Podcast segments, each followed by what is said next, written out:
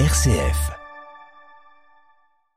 L'éducation, disait Nelson Mandela, est l'arme la plus puissante que vous puissiez utiliser pour changer le monde.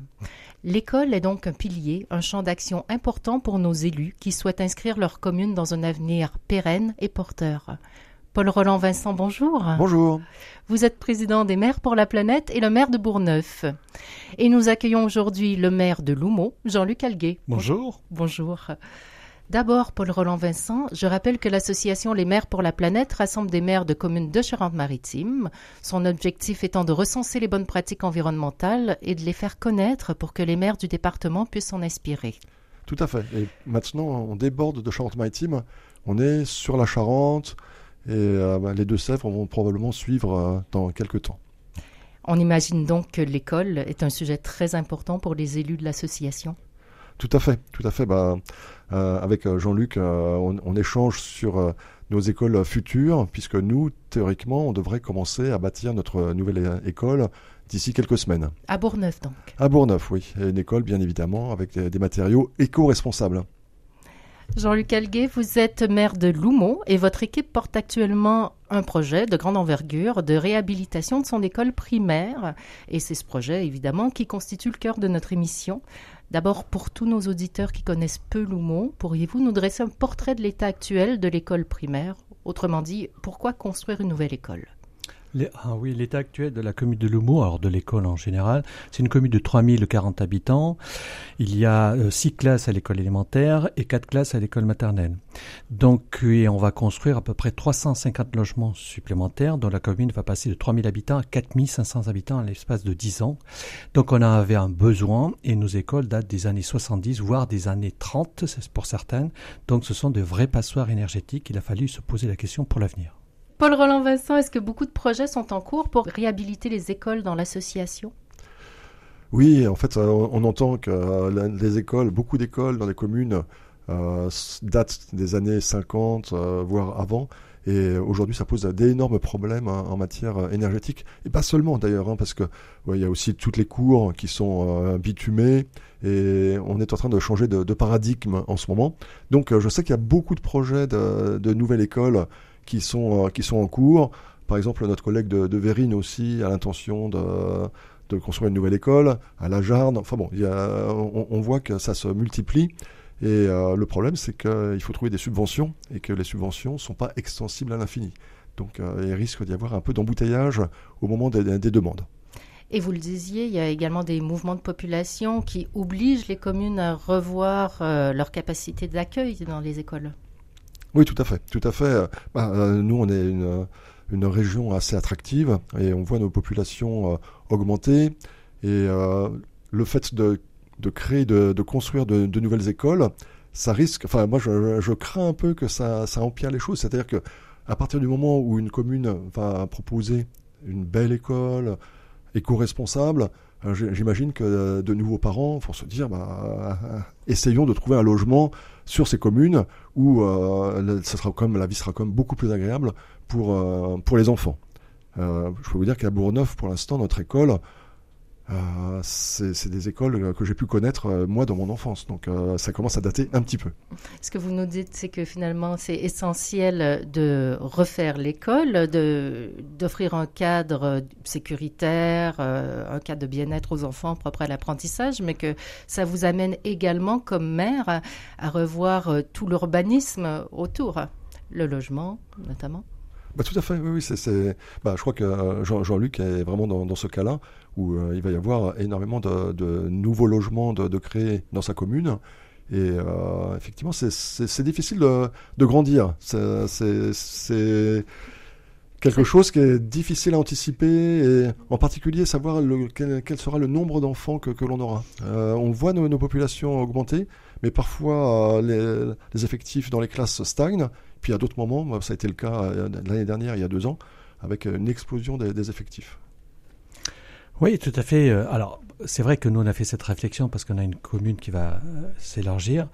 On a d'abord commencé par une étude de prospective. C'est que, comme disait Paul Roland, c'est-à-dire on a une population qui augmente. Savoir le type de population qu'on a dans notre commune. Alors tout le monde, c'est vrai, c'est sorti dans les, des médias, on est la commune la plus riche du département au point de vue revenu médian de notre commune. Donc euh, ça c'est un fait, mais on a fait des études prospectives pour savoir le type de population. Et qui dit études prospectives, c'est avec le département, c'est grâce au département, on a regardé sur les dix prochaines années comment allait se comporter le groupe scolaire. Donc on s'est aperçu que le groupe scolaire, avec euh, plus de 1500 habitants supplémentaires, on n'allait pas ouvrir de classe. On allait maintenir l'effectif actuel. Donc il y a plusieurs raisons, mais ça, c'est, euh, prendrait beaucoup trop de temps pour développer. Donc on a dit, maintenant on a fait l'étude prospective, qu'est-ce qu'on fait de nos écoles? Et de nos écoles, on avait deux groupes scolaires. Le groupe maternel, qui est à côté du restaurant scolaire, et le groupe élémentaire. Et là, on s'est dit, euh, comme disait Paul Roland, c'est des passoires énergétiques, ça pose des problèmes, les coûts d'énergie qui explosent, et on a dit, on avait déjà rénové le complexe sportif avec le gymnase pour 1 500 000 euros avec euh, le, dojo et il y avait le chauffage. Et on a dit, le chauffage, bon, le gymnase, on va attendre, on va regarder.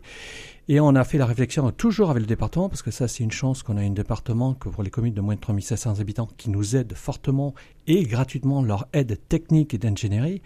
Et on a fait une étude d'énergie pour savoir ce que le type de chauffage qu'on avait besoin. D'abord, on a fait une étude prospective, une étude de faisabilité, de savoir si on pouvait rassembler l'école maternelle et élémentaire et sans loisir sur le même site. On a retrouvé, on a pu trouver le site, c'est-à-dire raser l'école maternelle et reconstruire les trois sites sur le site de l'école maternelle, accolé au restaurant scolaire. Et l'école élémentaire, on va pouvoir le revendre parce que ce sont de vieux bâtiments. Mais à partir de ce moment-là, quel type de chauffage qu'il fallait faire sur tout ce complexe? Donc il y avait plusieurs types, hein. le bois déchiqueté, euh, le granulé, il y avait la géothermie par air, par nappe. Donc on a commencé, ce qui était le plus facile au départ pour nous, apparemment, c'était le bois, euh, mais on s'est rendu compte qu'il fallait un espace assez conséquent pour stocker, et en plus une technique derrière d'entretien et tout, et pour une commune de 3000 habitants, les frais de fonctionnement, c'est très important, il faut les maîtriser. Et justement, si on investit là-dessus, c'est pour maîtriser notre coût de fonctionnement. Donc on s'est dit, euh, là, ça peut pas, est-ce qu'on peut aller plus loin? Donc grâce euh, au service énergie du département, on a regardé la géothermie par air air, c'est pas très stable et, on nous a dit bon, il y a beaucoup d'eau suivant les cartographies de, l'État, il y a beaucoup d'eau en dessous. Donc on a dit ben, on va avancer. Sauf que la géothermie par eau, par nappe, coûte très cher.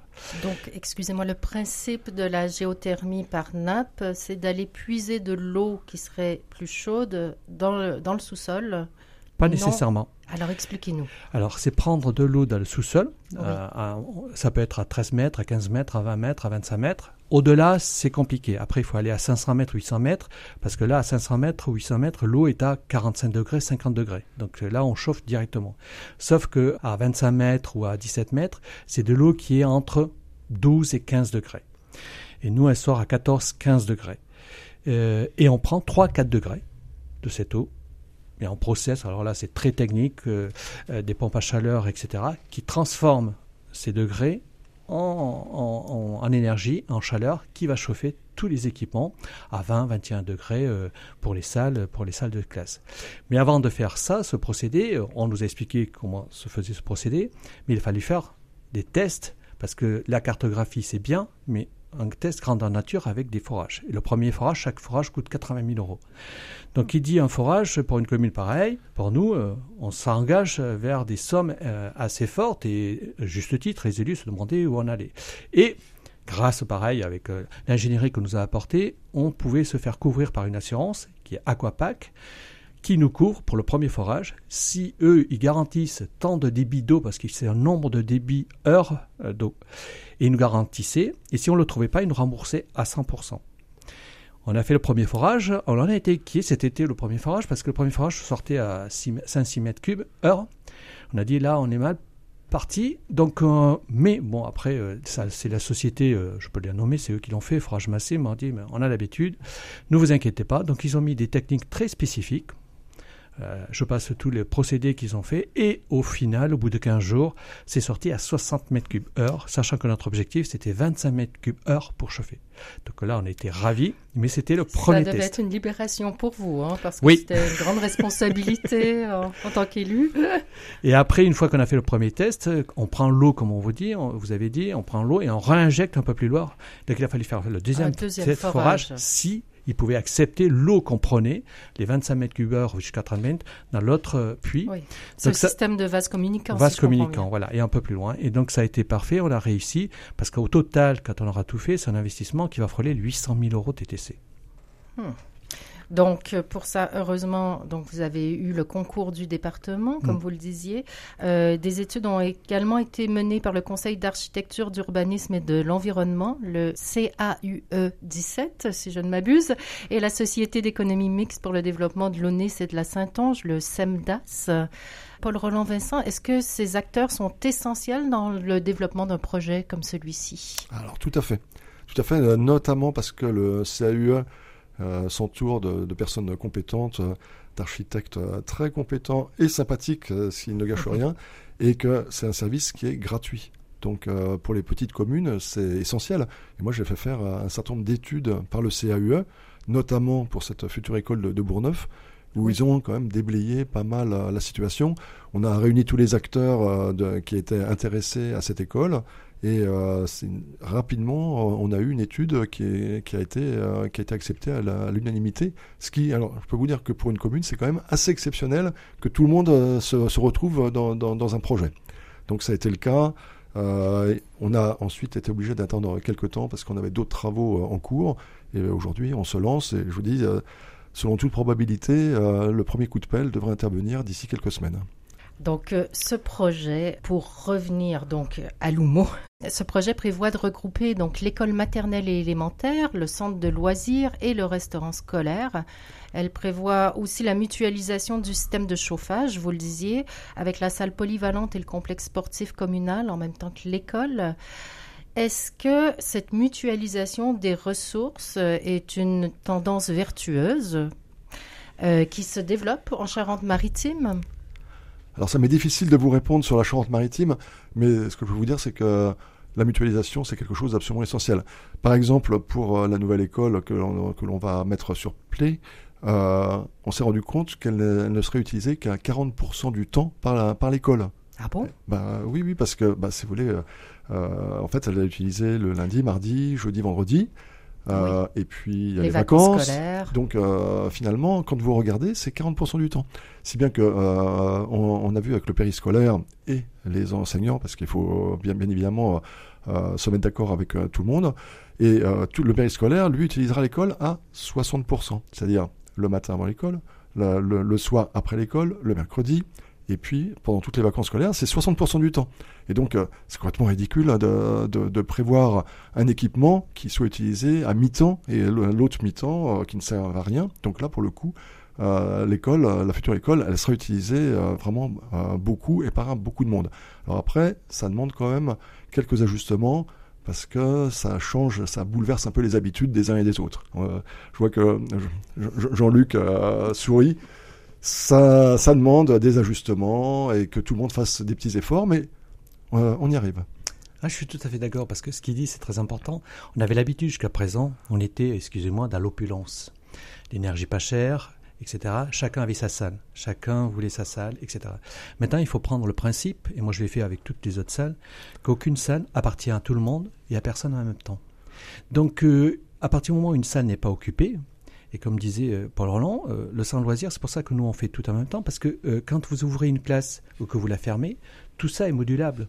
On prend une classe d'un côté, une salle, ou on la ferme, on la rend au centre loisir, ou à d'autres structures pour une réunion, etc. Il faut que ça soit modulable, parce que la mutualisation va permettre aussi d'avoir un équipement plus facile d'entretien, la mutualisation, c'est aussi un meilleur échange et comprendre le fonctionnement des uns et des autres et de mieux s'accepter, voilà, dans le type de fonctionnement et le respect du travail des uns et des autres. Voilà, ça va tout ça dans le bon mm. sens au lieu de se cloisonner chacun individuellement dans son euh, dans, son, dans sa salle et, et de regarder ça c'est à moi, ne touchez pas. Non non non, maintenant il faut essayer de s'ouvrir et ça, permet, aussi un dialogue, euh, une rencontre et de faire respecter aussi son travail euh, qu'on a fait. Voilà, c'est un apprentissage aussi et, et on n'a pas le choix. Je vous dirais qu'on n'a pas le choix parce que l'avenir nous dit que nous on continue dans ce sens avec des ombrières photovoltaïques par production pour patrimoniale et avec aussi collectif pour nos commerçants. Donc on va de ce sens. Pourquoi? Parce que aussi, le deuxième facteur, c'est maîtriser nos coûts de fonctionnement d'énergie qui est très important. Absolument, c'est une question de vivre ensemble, vous le disiez, et effectivement, il y a un intérêt économique et écologique, Paul Roland Vincent. Bah, bien évidemment, bien évidemment, parce que euh, si des bâtiments euh, sont mutualisés, euh, ça diminue le nombre de bâtiments à construire, donc l'impact carbone qui, quoi qu'on fasse, est important, même si on essaie d'être vertueux, ça, reste important. Donc, dans un premier temps, on essaye de rénover puisque ça a moins d'impact euh, en, matière de CO2. Et si on construit, il faut absolument que ça soit mutualisé, que les équipements soient utilisés au maximum. Est-ce que cette école donc euh, s'implante au cœur de la commune.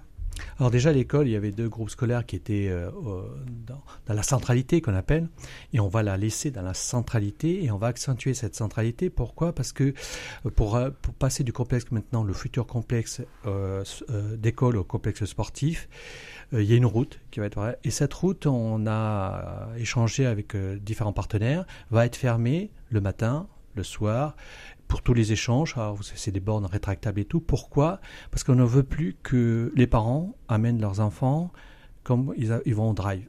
C'est-à-dire, on prend le temps de déposer, d'amener l'enfant et que l'enfant ait le, cette habitude d'aller à pied à l'école, même si le, parking est un peu plus loin, à 100 mètres, 150 mètres, mais qu'on ne dépose pas sur la route l'enfant parce qu'on est en retard et tout. Ça peut arriver qu'on soit en retard, mais tapis, le retard il est là, il est pris, euh, il faut l'assumer. Mais on, on veut qu'on prenne le temps aussi d'amener les enfants à l'école l'amener, d'aller dans le parking, de faire le cheminement à pied, il n'y a pas beaucoup, il y a 500 mètres, ben, c'est peut-être changer quelques habitudes et partir 5 minutes plus tôt. Voilà, c'est tout simple. Et c'est le bien vivre ensemble qu'on appelle. C'est ambitieux. C'est ambitieux, c'est poétique et c'est très concret en même temps. Euh, ce qui est chouette, c'est de se dire que la politique, l'urbanisme peuvent également changer les façons de faire très concrètes du, du quotidien et même les relations entre individus. Quoi. Tout à fait. Jean-Luc Alguet, donc cette géothermie euh, sur nappe permet également une indépendance à la commune. Oui, c'est une vraie indépendance parce que notre coût, alors l'impact CO2 va être diminué de 90% et euh, l'énergie euh, va baisser de 85%, le coût de l'énergie parce que cette énergie va être stable. Et le retour sur investissement, on a regardé, euh, était au bout de 7 ans. On, voilà, un retour sur investissement au bout de 7-8 ans. Et qui permettra sur 30 ans d'avoir un coût d'énergie stable. Et ce qui est primordial pour une commune, parce qu'on ne peut pas avoir des charges externes qui explosent d'une année à une autre et dans l'incertitude. Et comme je disais à beaucoup, j'ai dit pourquoi moi j'ai pris euh, ce cap euh, Parce qu'il fallait maîtriser cette énergie. C'est l'environnement aussi. On voit qu'il y a un changement climatique et qu'il faut faire aussi transpartisan. Il faut arrêter, c'est transpartisan. Tout le monde en est conscient qu'il faut changer. Mais c'est aussi euh, la collectivité a une fonction de service public. Et quand moi, j'étais chef d'entreprise, je peux le dire. Quand j'avais des baisses de chiffre d'affaires, ben, on coupait sur les charges externes et après, on diminuait la masse salariale. Collectivité, on fait pas ça. La masse salariale, elle est là parce qu'on doit assurer un service public aux écoles, administratifs, etc. Donc, on doit assumer et euh, payer nos, agents. Donc, il faut stabiliser la masse salariale, on arrive à la stabiliser, il n'y a pas de problème. Mais les charges externes, qui est très important, et l'énergie. Donc, ça permet de, finaliser et de maîtriser euh, l'énergie sur les prochaines années. Et cette stabilité, donc, euh, la commune se l'assure également avec la présence euh, d'ombrières photovoltaïques. Tout à fait. C'est les ombrières exactement, pour vous dire, les ombrières photovoltaïques, c'est-à-dire ce sont des ombrières qui sont mis, on avait trois sites, trois, quatre sites qu'on a repérés avec le CRER, le Centre régional des énergies renouvelables, qui font un excellent travail et qui vulgarisent aussi tout ce qui est la technicité pour mieux comprendre par les élus. Et on a déterminé que le site, le premier site qui était le, le plus acceptable pour la population, c'était du stade, le parking du stade du foot. Et ce qui permettra de faire deux en un, de faire la production énergétique sur 300 mètres carrés, et en plus dessous d'avoir des gradins pour être à l'abri, soit à l'ombre l'été, soit euh, de l'humidité euh, pendant l'hiver. Et ce qui va produire l'énergie, et cette énergie qui va être produite ne pourra pas couvrir, couvre presque la totalité de notre consommation, sauf qu'on ne produit pas en même temps qu'on consomme. Donc on va consommer que 50% et les autres 50% vont être sur l'autoconsommation collective qu'on va revendre à nos commerçants dans un premier temps et ce qui me permettra le business plan dès la première année d'avoir un résultat positif en poussant les curseurs au maximum, les taux d'intérêt 5%, etc., de 3000 euros dès la première année. Donc aussi, là, c'est de maîtriser notre énergie pour l'avenir et c'est le premier jet d'ombrière photovoltaïque.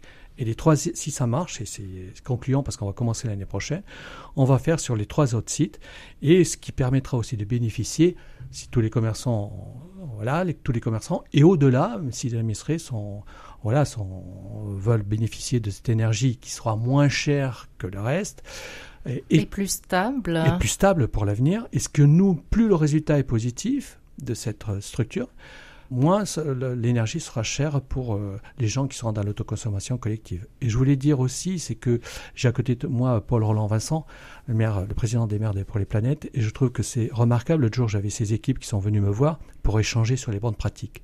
Est-ce que, en tant qu'élu, on a la tête dans le guidon? Même dans les instances, on a la tête dans le guidon, on n'a pas le temps, on prend pas le temps, on n'a pas le temps. Et euh, la structure qu'il a montée, d'ailleurs, la preuve, c'est qu'il y a beaucoup d'adhérents des maires pour la planète, c'est que il a des équipes et tout, et on échange sur les bonnes pratiques, ce que font les uns et les autres. Et c'est ça qu'on attend. Et je vous dirais que c'est le bon sens. Hein. On l'a oublié. Moi, j'étais chef d'entreprise et ce qu'on faisait, on mettait en place dans les bonnes pratiques. Et lui, il a eu l'initiative et, la, preuve, c'était la, meilleure initiative pour qu'on puisse aller encore plus vite pour euh, se maîtriser notre énergie et un impact environnemental. On en revient à cette question de mutualisation, toujours des eh ressources, des échanges, des connaissances. Justement, Paul Roland Vincent, est-ce que, selon vous, en tant que président de l'Association des maires pour la planète, ce projet peut inspirer, enseigner euh, des choses porteuses aux élus des communes avoisinantes? Ah ben, ce que je peux vous dire, c'est que déjà, moi, je, viens d'apprendre quelques, quelques bribes d'informations euh, très importantes. Nous, on a un projet de mettre des panneaux photovoltaïques sur euh, une ancienne décharge, 7000 m2. Alors bon, il y a des arbres, donc les 7000 mètres ne seront pas utilisables, mais 2000, 3000 le seront. Et dès que je sors du studio, je, demande à Jean-Luc de m'expliquer un peu comment il fait pour avoir un résultat positif dès la première année. Parce que pour l'instant, moi, c'était plutôt euh, neutre, voire négatif pendant euh, une dizaine d'années avant de commencer à bénéficier des retours sur investissement. Donc euh, Jean-Luc, euh, on, se voit dans, quelques minutes pour, pour parler de tout ça. Et j'imagine effectivement que c'est des investissements importants. Oui, oui, oui. C'est, bah, en fait, oui, les panneaux, ça, ça, coûte quand même relativement cher. Donc il faut faire des, des emprunts et rembourser bien évidemment ces, emprunts. Et c'est, tout à fait intéressant de, de voir qu'on peut être en positif dès la première année. Donc cette notion d'indépendance des communes est de plus en plus importante, j'imagine Oui, bah, là avec l'explosion du coût de l'énergie, euh, on a tous été euh, quand même très très impactés et violemment en fait. Euh, il y a beaucoup de communes qui se sont retrouvées dans le rouge parce qu'elles n'avaient pas suffisamment anticipé cette augmentation du coût de l'énergie. Donc si vous voulez, ça, ça, ça a quand même du bon, cette augmentation du coût de l'énergie, parce que ça nous oblige à être vertueux. Et euh, c'est vrai qu'en période d'abondance, on, regarde moins, on fait moins attention. Moi-même, hein, dans, la commune de Bourneuf, euh, je me suis rendu compte qu'en faisant beaucoup plus attention au chauffage, on avait fait de grosses économies et donc bah, moins de production de CO2. Et donc, euh, on, est obligé d'être vertueux. Alors, on a envie, mais quand le porte-monnaie est touché, on, on est encore plus vertueux. Oui. Je voulais rajouter, euh, quand il parlait de tout ce qui est photovoltaïque, et je peux lui donner une bride aussi de l'information, nous on voulait faire 600 ou 800 mètres carrés. Et c'était plus rentable. Pourquoi ce n'est plus rentable à partir d'une certaine somme Parce que nous, on va faire de l'autoconsommation patrimoniale aussi. C'est-à-dire, on va réinjecter dans notre patrimoine l'électricité pour payer moins cher. Donc, on va faire 80% d'économie d'électricité qui va être absorbée par la nouvelle structure. C'est-à-dire, on ne revend qu'une partie à, à ADF, c'est-à-dire il le reprend à 12 centimes. Mais si on, augmente de 800 ou 1000 mètres carrés, on aura toujours la même consommation, nous, patrimoniale. Par contre, c'est l'autre qu'on va vendre toujours à 12 centimes. Mais les coûts d'investissement pour mettre d'autres panneaux beaucoup plus importants, il n'y aura pas de retour sur investissement, mais il sera beaucoup plus long. C'est pour ça qu'on fait, nous, des petites structures de 300 mètres carrés pour que le retour sur investissement soit beaucoup plus rapide. Voilà, une, une bride. Donc il va falloir qu'on en parle à tous nos adhérents. Voilà, non mais c'est vraiment important et c'est en fait c'est le but de l'association, c'est de diffuser les bonnes pratiques environnementales et de s'inspirer les uns des autres. Donc euh, en l'occurrence, on va s'inspirer de, de Jean-Luc. Paul Roland Vincent, merci. Je rappelle que vous êtes le président des maires pour la planète et le maire de Bourneuf. Merci Jean-Luc Alguet d'être venu à, notre micro. Je rappelle que vous êtes le maire de Loumont. À très bientôt. À bientôt. À bientôt. Au revoir. Au revoir.